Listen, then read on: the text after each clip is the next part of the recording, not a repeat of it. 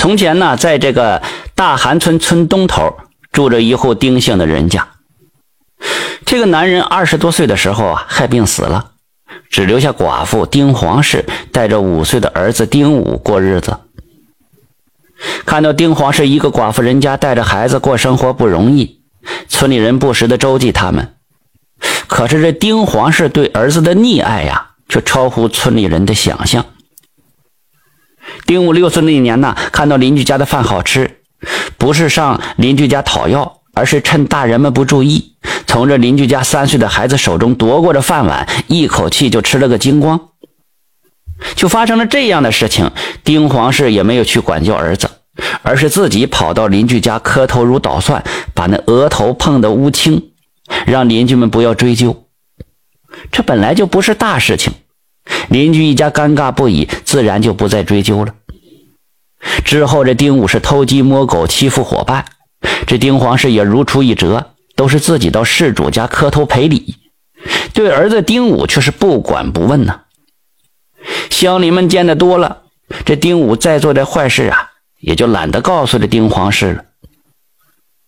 丁武长到十八岁，缺少管教，又生得膀大腰圆的，有一把子力气。逐渐成了乡里一霸了。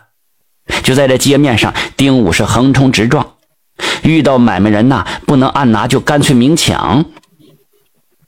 丁黄氏看到丁武在外面作恶，才后悔当初没有对儿子严加管教。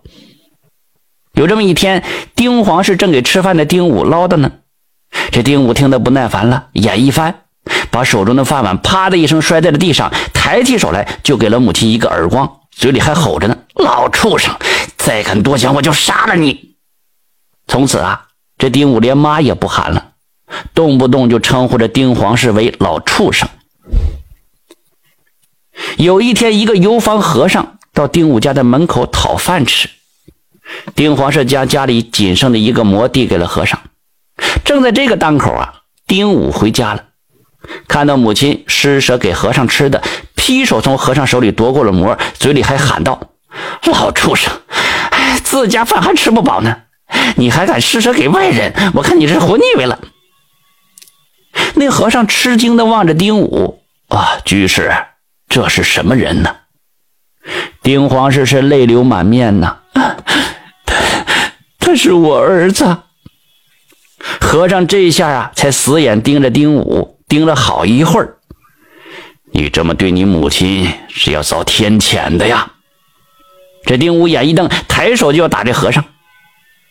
就在丁武手臂落下的瞬间，这和尚伸手在他肘部轻轻一点，这丁武的手举在半空中就落不下来了。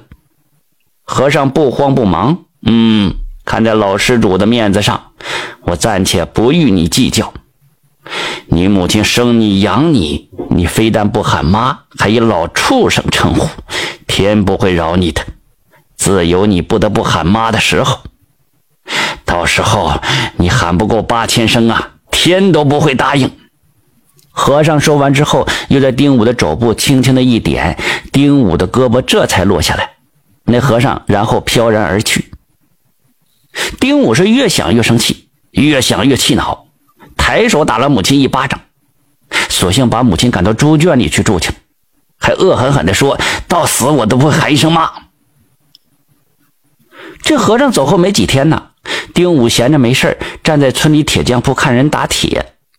恰在这个时候，村里的鞭炮作坊的小伙计挑着两木桶的火药经过了，这铁匠一锤子砸下去，火花四溅，那木桶里的火药轰的就被引爆了。丁武霎时就被火包了个严实。等丁黄氏闻讯赶到铁匠铺时啊。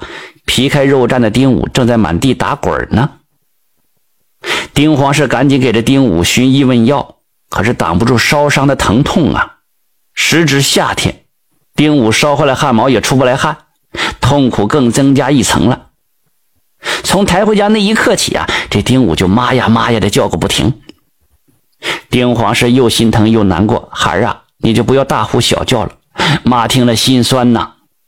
丁武这时候才流下泪来，妈呀！这会儿我喊妈，心里才好受一点啊！哎，就这样，丁武喊了三天三夜，最终声嘶力竭大叫了一声“妈呀”之后，气绝身亡。